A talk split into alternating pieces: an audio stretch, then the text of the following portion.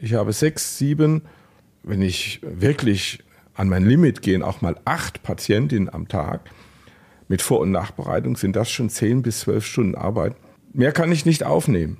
Und wenn ich erlebe, dass dann immer noch Patientinnen und Patienten auf der Warteliste stehen, immer noch Anrufe kommen, immer noch Ärztinnen und Ärzte versuchen, ihre Patientinnen und Patienten unterzubringen, dann kann ich schon an eine Grenze kommen, indem ich sage, warum gibt es nicht mehr Plätze? Ich kann nur meine Zeit zur Verfügung stellen, mehr habe ich nicht.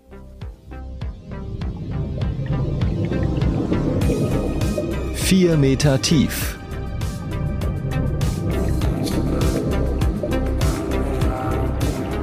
Der Deep Dive in dein Thema.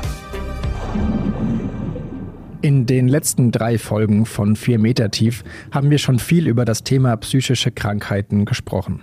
Wir haben die generelle Situation in Rheinland-Pfalz beleuchtet, über Konflikte in Bezug auf den eigenen Job gesprochen und von Luna gehört, wie so der Alltag in einer Klinik aussehen kann.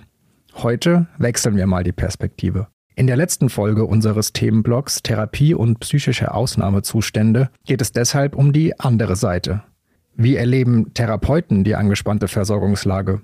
Leiden sie auch unter den schwierigen Bedingungen? Und wie kann man sich da eigentlich noch angemessen um seine Patienten kümmern? Ich bin Emanuel, Volontär der VRM und spreche heute mit Peter Andreas Staub. Er sitzt im Vorstand der Kassenärztlichen Vereinigung Rheinland-Pfalz, ist aber auch als Psychotherapeut tätig. Genauer gesagt ist er sogar der einzige Psychotherapeut, der auch im Vorstand einer Kassenärztlichen Vereinigung sitzt. Er kennt den Arbeitsalltag als Therapeut also gut. Herr Staub, wie erleben Sie die Situation? Wird die Arbeit auch für Therapeuten belastender? Zunächst einmal spreche ich ja als niedergelassener Psychotherapeut, nicht in der Klinik und habe da auch wenig Erfahrungen im Augenblick. Früher ja, in der Ausbildung, in der Weiterbildung. Aber die niedergelassenen Psychotherapeuten arbeiten ja meistens alleine in eigener Praxis und da muss man unterscheiden zwischen zwei Situationen. Das eine ist die direkte Situation mit dem Patientin, mit dem Patienten und das andere ist die Situation in den Praxen.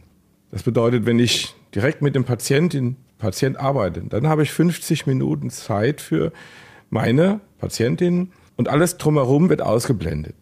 Und das hat sich nicht geändert.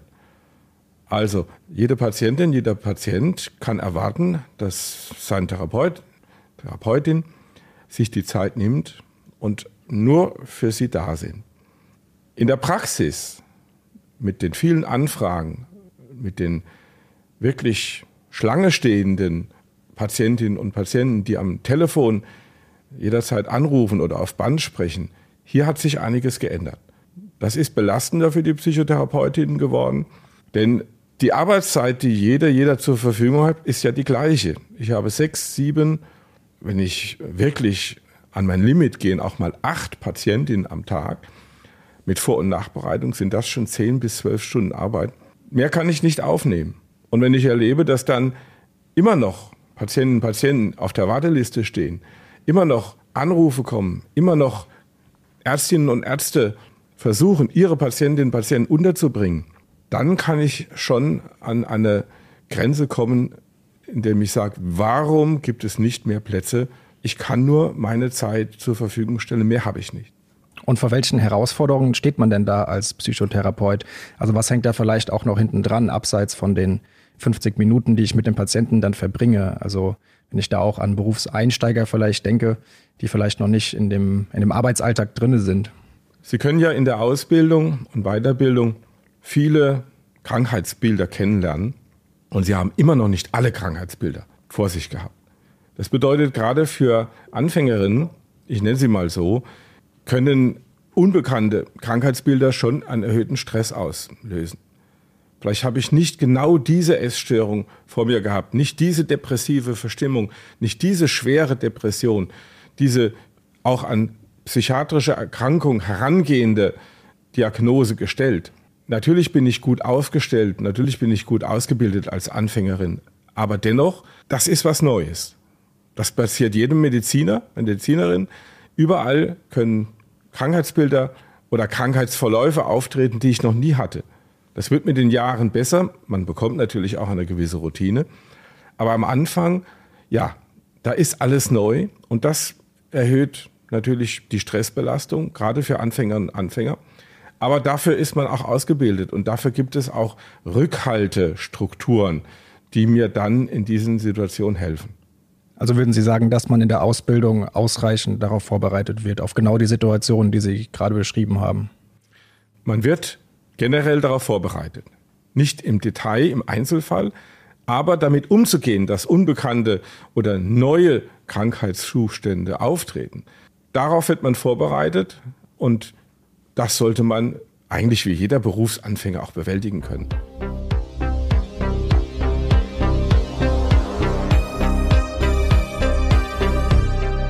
Bei der Recherche habe ich mich auch mit einigen Studien beschäftigt, die die Arbeitsbelastung von Therapeuten untersucht haben. Und die deuten schon darauf hin, dass diese Berufsgruppe ein erhöhtes Suizid- und Burnout-Risiko aufweist.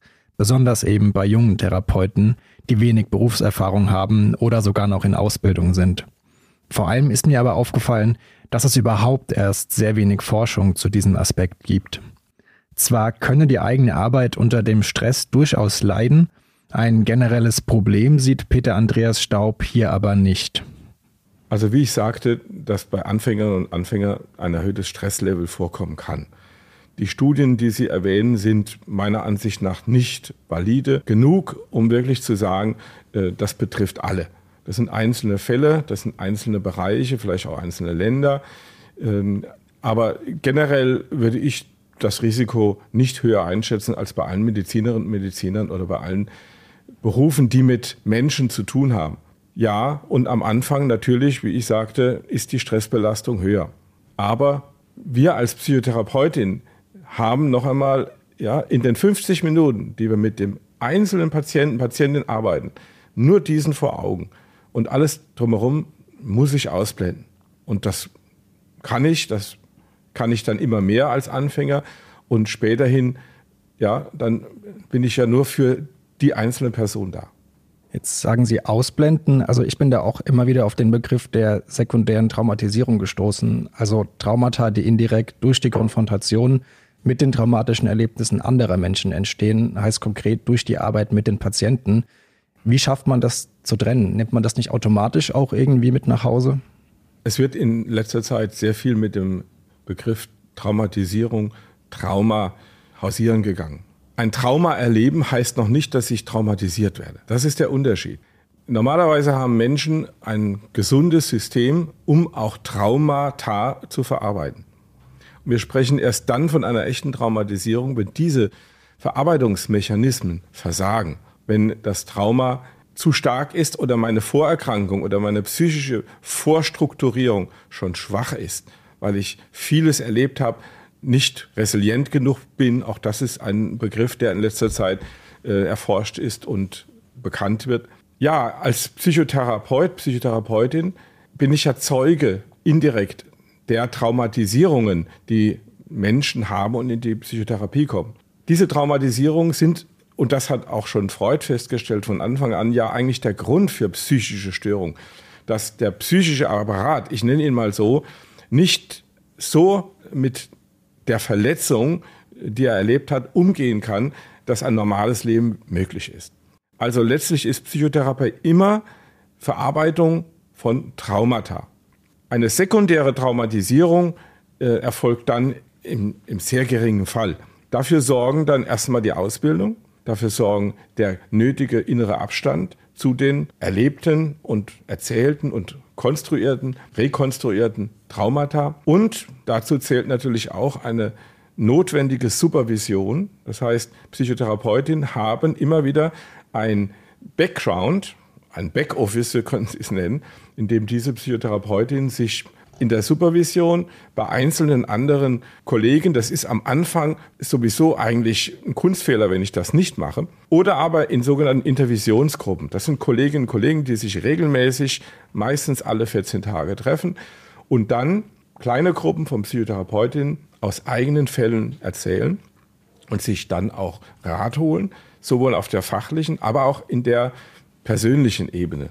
Und das gehört eigentlich zum Handwerkszeug eines jeden Psychotherapeuten dazu.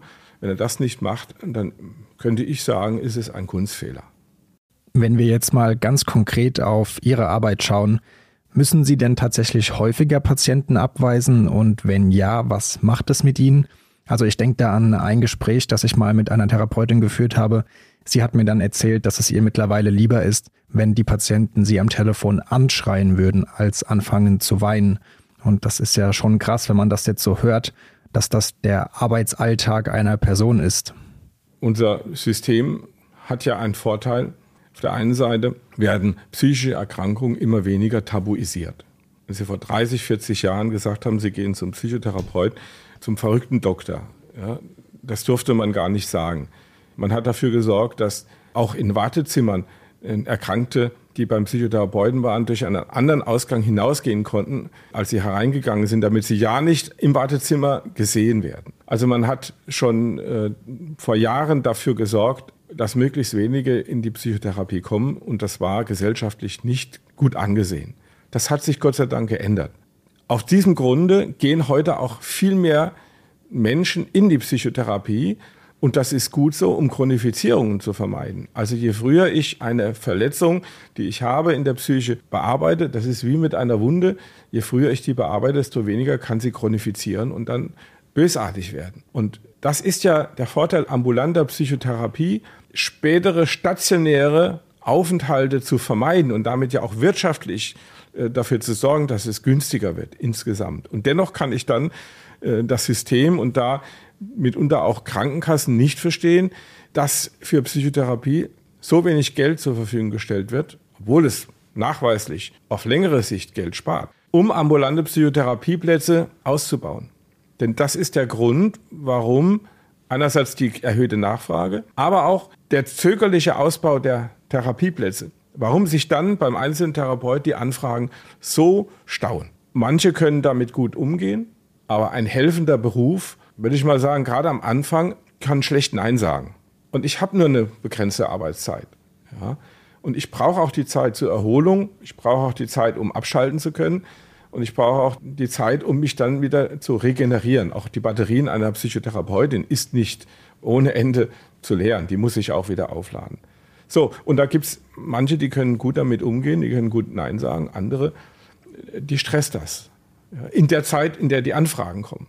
Es wird immer geschimpft, dass Psychotherapeutinnen so wenig erreichbar sind am Telefon. Ja, die Anfragen, ja, die sind auch, wenn ich noch mehr Telefontermine anbiete, die sind ja dann noch mehr und ich habe nur meine sechs bis acht Stunden am Tag und die Warteliste ist voll. Ich kann niemand mehr aufnehmen. Also warum soll ich mich länger ans Telefon setzen, um noch mehr Absagen dann zu erteilen? Das ist die große Frage, die dann Einzelne einfach damit beantworten, dass sie sagen, ich habe nur eine begrenzte Anfrage. Ja, manche sprechen sogar drauf, bitte rufen Sie äh, nicht mehr an, ich habe keinen Platz mehr. Und wie ist es bei Ihnen? Haben Sie die Erfahrung auch gemacht? Ich bin ja nicht mehr so Vollzeit tätig in der äh, niedergelassenen Praxis. Also ich kann von mir aus in, zumindest nur in der Zeit reden, in der ich noch nicht im Vorstand war. Und dort habe ich äh, das Gleiche erlebt. Ich musste auch Absagen erteilen, aber ja, vielleicht bin ich gut ausgestattet. Mir hat das persönlich weniger ausgemacht. Welche Möglichkeiten hat man denn jetzt als Therapeut, um daran etwas zu ändern? Therapeuten können sich neben der Supervision auch über das eigene Wohl hinaus engagieren, erzählt mir Peter Andreas Staub. Das ist bei der Belastung im Alltag aber natürlich nicht so einfach.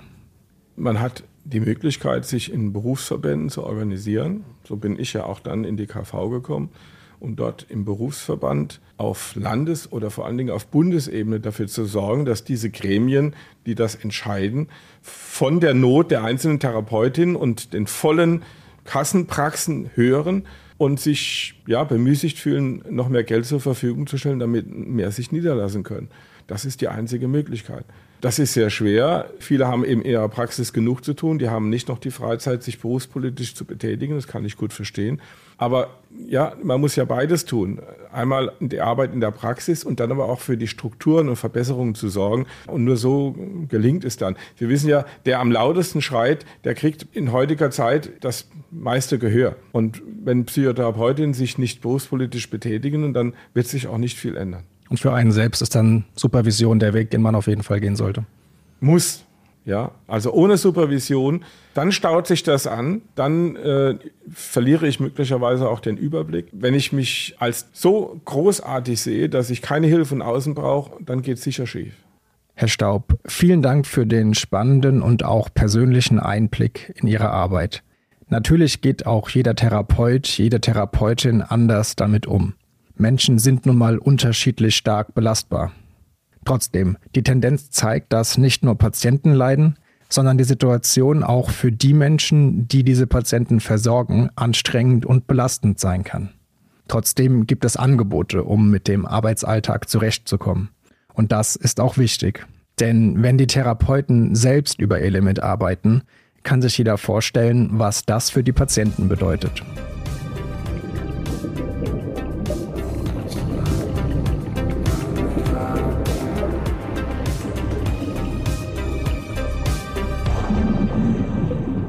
Noch kurz in eigener Sache.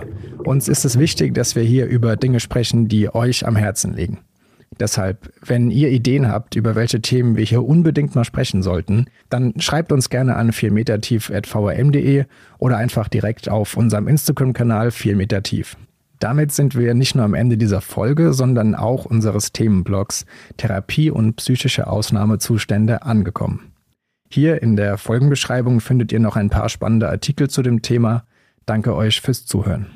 Beim nächsten Mal geht es dann aber weiter mit einem Thema, das ebenfalls viele Menschen beschäftigt. Da geht es dann nämlich um das Thema Wohnen. Bis dahin wünsche ich euch aber erstmal einen guten Start ins neue Jahr. Macht's gut und bis zum nächsten Mal. 4 Meter tief ist eine Produktion der VRM von Allgemeiner Zeitung, Wiesbadener Kurier, Echo Online und Mittelhessen.de. Redaktion und Produktion die VolontärInnen der VRM. Vielleicht habt ihr selbst eine Idee oder Themenwünsche für einen der nächsten Deep Dives? Dann her damit.